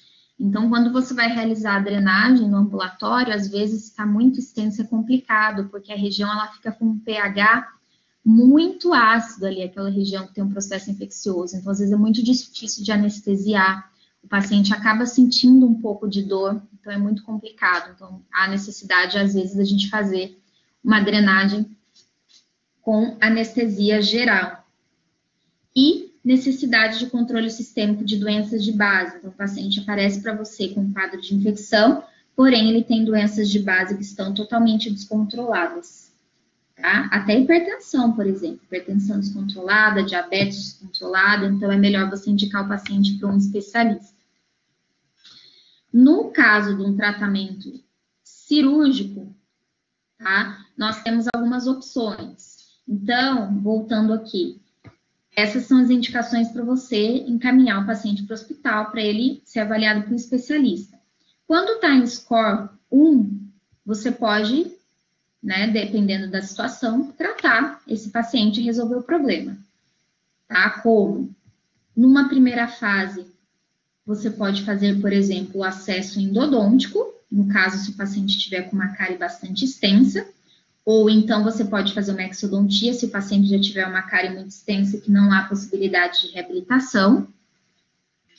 Na segunda fase, você pode fazer um acesso endodôntico ou provocar uma drenagem regional. Então, se o paciente tiver com um caso um pouquinho mais complicado, né, onde há uma, um aumento de volume, você pode fazer um acesso endodôntico, que às vezes já acontece a drenagem através desse acesso. Não sei se algum de vocês já teve essa experiência. Às vezes você vai fazer a abertura coronária e sai pus através daquele acesso. Ou você pode provocar uma drenagem regional ali na região, por exemplo, de fundo de sulco, na vestibular, tá? E terceira fase, drenagem cirúrgica. Então, por exemplo, no caso da drenagem cirúrgica, é legal, né? No hospital, a gente acaba realizando um teste de cultura e antibiograma e de sensibilidade de antibiótico. Então, a gente faz ali o acesso, faz a drenagem e a gente manda parte do material para o laboratório para fazer um teste para a gente saber qual seria o melhor antibiótico indicado para esse caso, para cobrir o tipo de bactéria que está causando esse, essa infecção. Como eu falei para vocês, toda infecção vão ter várias, múltiplos tipos de bactéria, mas daí na cultura antibiograma, antibiograma eles vão avaliar qual que é a maior quantidade de bactéria e vão indicar para vocês qual seria o melhor antibiótico para ser tratado. Fora isso, nós vamos tratar uh, com o antibiótico primeiro de escolha, que é a penicilina, ou no caso, se o paciente tiver alergia, clindamicina, azitromicina. Tá? Mas se o paciente continuar evoluindo de uma forma ruim, é interessante fazer um teste de cultura e antibiograma. Ou então, a gente faz a antibiótico terapia com o de costume, penicilina, clindamicina, azitromicina, e no dia da drenagem, do acesso, enfim, a gente colhe o material e manda para o laboratório para apenas uh, ter certeza se a penicilina está cobrindo ali aquele, é, aqueles tipos de micro-organismos que foram encontrados nesse paciente. Então, como é que é realizada a drenagem cirúrgica? Uma drenagem cirúrgica simples, que pode ser realizada por vocês, depois que vocês se formarem, ou por qualquer clínico geral. Não necessariamente você precisa ser especialista. Então, é um abscesso, um pequeno abscesso, um início ali, né, uma celulite que é pequena, num espaço ali mais acessível vestibular, então, através de um acesso intraoral, não é um acesso extraoral. Então, vocês vão observar e localizar o ponto de flutuação, que geralmente está bem na região onde tem o pus, tá? Vai fazer a sepsia e antisepsia, não pode esquecer, tanto intra quanto extraoral vai fazer anestesia. Coloquei até um asterisco aqui para eu lembrar de falar para vocês que anestesia tem que ser o mais longe possível dessa região do ponto de flutuação. Então, a gente vai acabar tendo que fazer anestesia igual a gente faz anestesia quando a gente vai realizar uma biópsia. A gente vai ter que pegar o tronco venoso, então a gente vai ter que pegar lá mais para trás né, no tronco, desculpa, tronco venoso não, tronco nervoso. Então, a gente vai ter que pegar lá no tronco mesmo para poder conseguir anestesiar a região. Se você anestesiar em cima do ponto de flutuação, muito provavelmente você não vai ter sucesso, tá? Depois iremos realizar a incisão. A incisão, gente, vai ser restrita à mucosa. Então, nesse caso, vocês podem usar um bisturi número 15 ou 11, e vocês realmente vão fazer uma pequena perfuração, daí sim, no ponto de flutuação, tá? Vocês vão pegar mesmo do tamanho do, do bisturi, ali da lâmina. Vai fazer uma perfuração que vai se, se restrita à mucosa, ou no caso, se tiver o ponto de flutuação na pele, restrito à pele, não vai aprofundar muito tá? Depois disso, realização de divulsão com instrumento de ponta romba. Então, vocês vão poder fazer, introduzir um instrumento no local onde vocês fizeram a perfuração, um instrumento de ponta romba, que pode ser, por exemplo, a pinça hemostática ou uma tesoura de Metzenbaum, né? Vocês vão inserir, por exemplo, ali a pinça ou a tesoura na região onde vocês fizeram a, a incisão. Depois de inserir, vocês abrem, tá? Vão abrir essa pinça hemostática com essa tesoura e vocês vão tirar esse instrumental aberto ali da região. Vocês não vão fechar o, a, o instrumental ali dentro, tá? Porque pode correr o risco de vocês pegarem ali alguma estrutura. Então, vocês vão introduzir, abrir para expandir aquela região, para a gente conseguir chegar aqui na região onde tem o pus, e tirar e depois fechar o instrumental. Então, sempre entra com o instrumental fechado e sai com ele aberto. Depois que foi feita a drenagem, fazendo esse movimento de divulsão, vocês vão conseguir que saia pus por essa região vai realizando a aspiração ou deixando esse pus cair ali numa vasilha, né, numa cuba. E depois que vocês fizerem isso, vocês vão realizar então a inserção de um dreno, tá? Vou mostrar em seguida para vocês. Mas olhem aqui, por exemplo, nessa imagem, né, a drenagem de uma região aqui vestibular, tá? Então, tem um aumento de volume ali naquela região.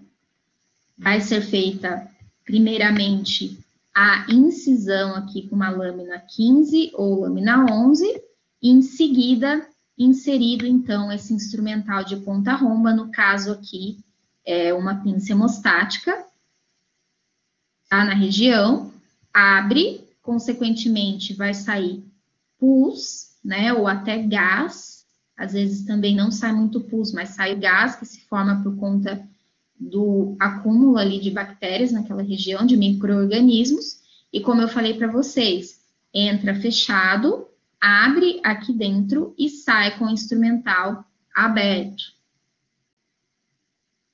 Tudo bem, gente? Vocês estão me acompanhando? Tá todo mundo aí? Ou vocês já foram embora? Sim? Beleza. Legal. Aqui, por exemplo, gente. que bom, porque vai que vocês deixam ligado aí, me largam aqui falando sozinho. É, então, localização do ponto de flutuação, asepsia, antisepsia, anestesia, incisão, divulsão e inserção do dreno. Existem uns drenos de borracha mais resistentes que a gente pode fazer, a gente pode comprar tá? Existe esse dreno aqui que é o chamado dreno de Penrose. Esse dreno de Penrose, ele é uma, ele é como se fosse, é de látex, ele é como se fosse um dedo, dedo de luva mesmo, sabe? Ele tem um material um pouquinho mais espesso que a luva. Dreno de Penrose, tá? Se eu não me engano, é assim que escreve. É, assim que escreve. E o que, que a gente vai fazer então? A gente, depois de drenar o abscesso, a gente vai introduzir esse dreno lá dentro. É um dreno de borracha. Observe que foram feitos vários cortes no dreno, justamente para entrar a secreção ali e para poder sair essa secreção. Tá? Então, a gente precisa que essa secreção purulenta continue saindo. É nojento ficar com dreno na boca? Com certeza, tá? Mas é algo necessário. A gente não pode, não é indicado a técnica. É a seguinte: você tem que fazer incisão, você vai fazer divulsão, você tem que inserir aquele dreno e deixar aberto. Nunca, quando tem um processo infeccioso que você vai realizar a drenagem, você faz a drenagem depois você fecha. Não é indicado, você tem que deixar aberto para acontecer ainda mais drenagem ali daquela região.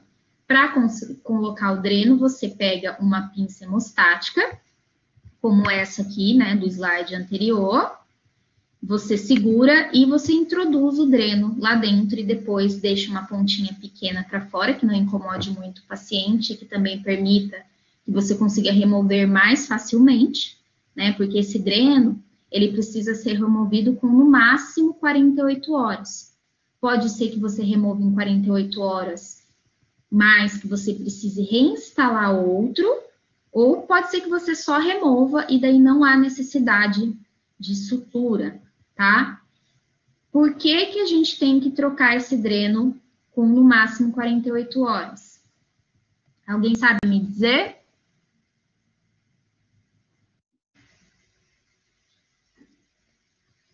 É, na verdade, é, a secreção purulenta ela vai ficar saindo, né? Porque esse dreno ele é aberto, é como se fosse um caninho, mesmo por onde vai saindo o pus.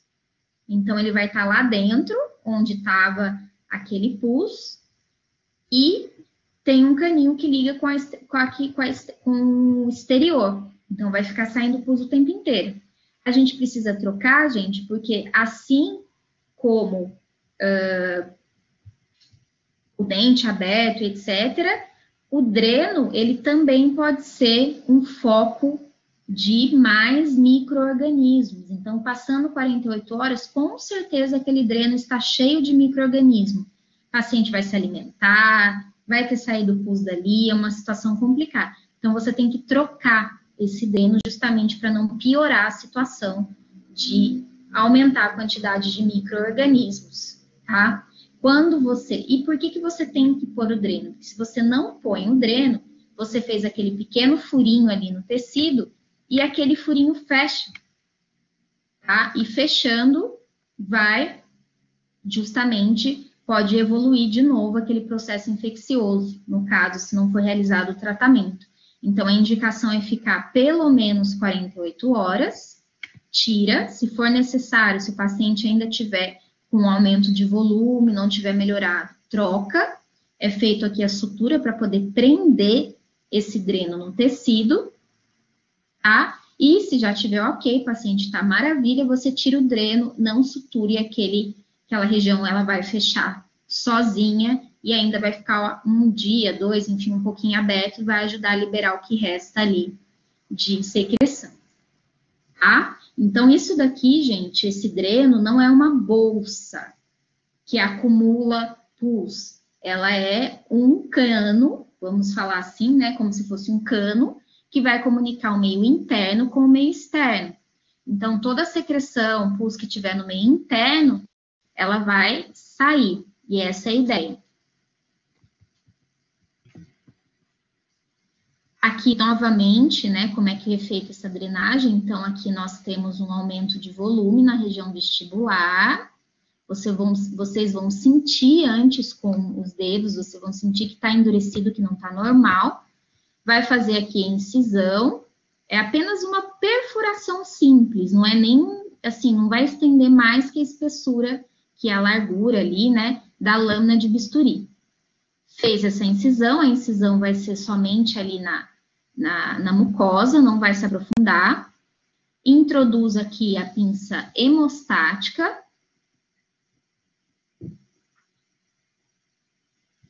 Abre, sai aberto, e assim saindo a secreção purulenta.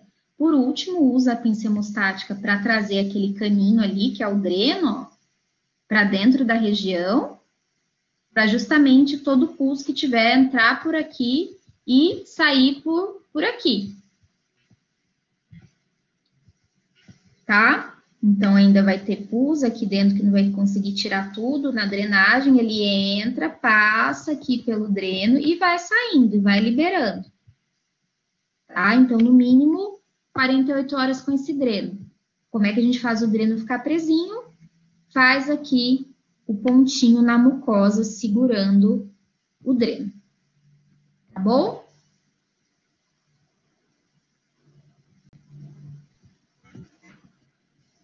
E temos o teste de cultura e antibiograma, que eu comentei com vocês, né? Que a gente vai mandar o material coletado para o laboratório. Tem uns, tipo uns... Ah, esqueci o nome agora. A gente pode mandar o material pus dentro de um potinho mesmo para eles, ou tem uma espécie de um cotonete grande, me fugiu o nome agora, que você passa, ou então tá vendo esse daqui, ó? Você passa ali na região, coleta o material e já põe direto dentro de um tubinho que vai fixar, pode ser formol, enfim, depende do laboratório, e você vai mandar para o laboratório, eles vão cultivar aquele material numa placa e saber qual que é o microorganismo tá? E daí eles vão te indicar a antibiótico terapia mais adequada. A cultura e antibiograma, elas devem ser realizadas em infecções, eu coloquei aqui, em infecções atípicas, então infecções mais graves, ou o paciente não está se recuperando, um comprometimento clínico, clínico grave, o paciente que tem um sistema imune é, que não é suficiente, tá bom?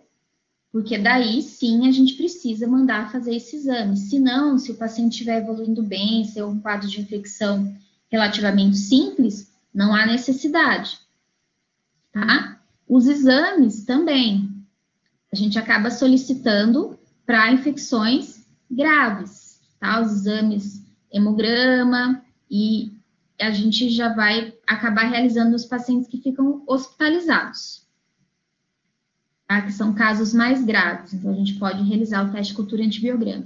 Posso realizar para qualquer outro paciente? Pode também, tá? Não está errado.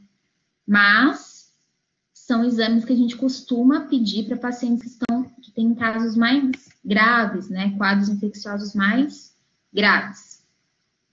Então, aqui temos o tratamento cirúrgico da infecção, que eu mostrei para vocês. E agora, o próximo item é suporte médico para o paciente. Suporte médico sistêmico. É, então, você tem que avaliar o paciente a cada dois dias, no mínimo. Não é só pôr o dreno e mandar o paciente embora. Como eu falei, a cada 48 horas, se for necessário, você vai ter que trocar o dreno, orientar o paciente a fazer uma boa hidratação, nutrição, né? Indicar o paciente a tomar, ou, enfim, alimentos que sejam bastante nutritivos. Às vezes os pacientes não vão conseguir, até um pouco complicado. É, alimentação sólida, né? Então a gente vai acabar indicando alimentações mais pastosas para esse paciente que sejam bastante nutritivos. A gente vai indicar para esse paciente, além do antibiótico lá, analgésico e antipirético para a gente controlar a febre e a dor desse paciente, tá? E, a princípio, e também tem essa questão, né? Escolher e prescrever o antibiótico de forma adequada. Então, a princípio, nós vamos escolher antibiótico de maneira empírica, ou seja, penicilina. E caso o paciente seja alérgico, clindamicina, ou azitromicina, ou eritromicina, tá? Então, a princípio, de maneira empírica. Baseado na microbiota da cavidade oral, de acordo com o estágio de infecção. Também podemos agir desta forma, tá? Inoculação, maioria de anticorpos, microorganismos aeróbios, celulite mistos e abscessos microorganismos, maioria anaeróbios. Tá? E no caso de teste de cultura e sensibilidade, antibióticos específicos para o microorganismo encontrado são casos mais graves, o paciente não está evoluindo bem.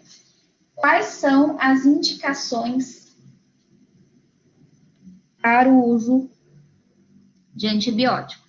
Coloquei aqui na tabelinha, uma tabelinha de Flynn aí, o autor. Tumefação além dos processos alveolares, celulite, trismo, linfadenopatia, né, os linfonodos aumentados, febre, pericoronarite grave ou osteomielite. A gente vai conseguir identificar osteomielite através dos exames de imagem. Tá? Então, esses são casos que com certeza você vai precisar receitar antibiótico para esse paciente. E por fim, temos a avaliação frequente desse paciente. Como eu falei para vocês, não dá para a gente simplesmente fazer e mandar o paciente embora. Como vocês viram né, durante essa aula, infecção é um problema que é muito perigoso, que pode chegar num quadro gravíssimo de morte mesmo do paciente. Então, a gente tem que acompanhar de perto, tá? Se a gente não tem a possibilidade, não se sente apto, ou então a infecção está num quadro mais avançado, encaminhar para o hospital, encaminhar para um especialista para acompanhamento de perto.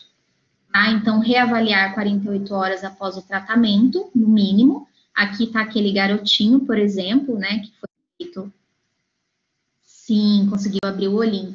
Foi feito a drenagem, extração do dentinho que estava cariado, sim, após 48 horas. Então, já vejam que até já mudou a carinha, né? Que parece até outra criança, para você ver como estava, pobrezinho. É, avaliar os sinais e sintomas do paciente de novo, para ver se está melhorando. Perguntar para o paciente, você, lógico, no caso da criança, vai perguntar para a mãe, né? Mas perguntar para o paciente se você acha que melhorou, você acha que diminuiu, você mesmo vai olhar e vai ver que diminuiu, está conseguindo se alimentar. No caso dele, a gente já vê uma diferença, o lábio superior já diminuiu o, o edema, né? Aqui a região bucal, a asa do nariz diminuiu, ele também já consegue abrir o olho. Então, a gente está vendo que houve uma melhora. Se a gente está vendo que está cada vez mais piorando, daí sim, é, a gente internar, né, esse paciente, ficar de olho. provavelmente mudar o antibiótico, fazer um teste de cultura, tá? Observar a ferida cirúrgica, então, no caso, se for instalado o dreno, observar como é que tá aquela região e remover o dreno para ver se instala outro ou não, dependendo do quadro do paciente. E aqui eu coloquei algumas razões para o fracasso do tratamento. Então, quando que o tratamento pode dar errado? Cirurgia inadequada, então você acha às vezes que chegou na loja, né, no local onde tinha o pus, onde estava ali aquele edema e o acúmulo ali de pus de micro-organismos, mas você não chegou. Comprometimento das defesas do hospedeiro, presença de algum corpo estranho que ficou ali na região. Essa presença de corpo estranho pode até estar relacionada à higiene do paciente. Problemas com antibiótico terapia, como por exemplo, a falta de colaboração do paciente, ou seja, paciente você foi, encaminhou para ele antibiótico, prescreveu para ele antibiótico, chega lá, ele não toma antibiótico, nem compra antibiótico, isso acontece. Ou toma tudo na hora errada, ou toma um dia, depois para, depois toma outro. Medicamento não alcança o local. Isso acontece em casos muito graves, onde tem um processo infeccioso, um edema muito extenso, por isso que a gente tem que realizar primeiro a drenagem para conseguir ter um, uma ação melhor do antibiótico, a dosagem baixa do antibiótico, diagnóstico bacteriano errado ou antibiótico errado. Então, né, no caso, se tiver um fracasso do tratamento, você ou quem for tratar o paciente, o especialista, tem que avaliar tudo isso aqui para tentar identificar. Ops, escape, não tem controle. Professora, não entendi. Ah, tá. É, olha, ali, seguinte. Medicamento não alcança. Ah, tá. Por que, que não alcança? Se o paciente tiver com um quadro infeccioso, como eu mostrei para vocês, daquele quadro descendente, né, daquela progressão descendente, onde o paciente está com uma angina de Ludwig, que vai alcançar processo, é, região facial submandibular, submentoniana, o abscesso está muito grande, tem muito pus, vai demorar para o medicamento fazer efeito ou ele não vai fazer o efeito que a gente precisa, porque a região está muito contaminada. A gente precisa remover aquele pus para daí então conseguir atingir ali a região inadequada seria também, também é um caso de fracasso inadequado para o tipo de bactéria.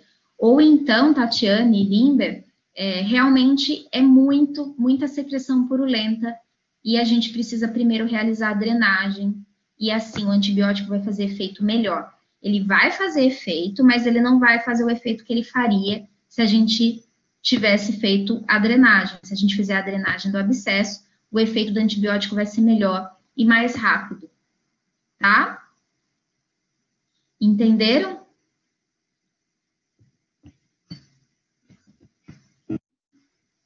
Tá? Aqui eu trouxe para vocês um artigo sobre infecções odontogênicas, tá? Aqui é uma análise dos casos clínicos que foram atendidos, né, uma análise retrospectiva durante oito anos de quantos atendimentos foram feitos que estavam relacionados a infecções odontogênicas no hospital. Esse daqui foi feito na Alemanha, esse artigo. Então, olha só quanto paciente foi atendido, que interessante. Em oito anos, em 18.981 atendimentos, desses 18 mil, 814 eram infecções odontogênicas. Tá? Então, 4% dos casos do, do, do pronto-socorro ali, dos bucomaxilos, estavam relacionados a infecções odontogênicas. Tá? 14 pacientes, desses 814, tiveram que ter um tratamento intensivo pós-operatório, ou seja, foi feita uma drenagem, o paciente ficou internado, Então, podemos dizer que dos 814 pacientes, 14 pacientes tiveram casos mais graves. E 0,1%, ou seja, um paciente foi a óbito. Então, só para vocês terem uma ideia mais ou menos aí da porcentagem do paciente, da casuística aí de pacientes, né? E daí eu trouxe para vocês também aqui. Ixi, tá tudo desconfigurado. Deixa eu olhar. Então, gente, eu trouxe para vocês aqui um, um artigo que é do Brasil, tá? Então, foi feito no, no Hospital das Clínicas aqui da USP, lá no, pelo Serviço de Cirurgia e Traumatologia Bucomaxilofacial, que foi feito por um ano, tá? No pronto-socorro lá da Bucomaxilo. Então, de 458 atendimentos da Buco, 26% eram de infecções, 26 não, desculpa, 28,6% eram de infecções odontogênicas. Tá? Então, bastante coisa. 28% era infecção odontogênica de 458 atendimentos. E 71,4% estavam relacionados aí a outros motivos, tá? Que é esse aqui. Então, 28,6 dos 458 estavam relacionados a infecções odontogênicas. E aqui foi colocado os espaços faciais mais atingidos nesse artigo, né? Então, teve o espaço submandibular, com 52%. Esses 52%, gente, são 52% dos 28%, tá? Aqui são só os casos de infecção. Espaço bucal, 35,3%. Espaço submentoniano, 5%. E espaço pitérico-mandibular, 5%. Então, graças a Deus, nós podemos observar que a maioria dos casos são casos mais simples, são casos de fácil tratamento, não são casos muito graves que vão gerar o óbito do paciente. Então, eu só trouxe esses dois artigos. Se vocês quiserem procurar o artigo é, para vocês lerem, enfim, o nome dele é, acho que dá para ler aí, né? Atendimento das infecções odontogênicas em um centro de atenção terciária em São Paulo. É o nome do artigo, foi publicado em 2013.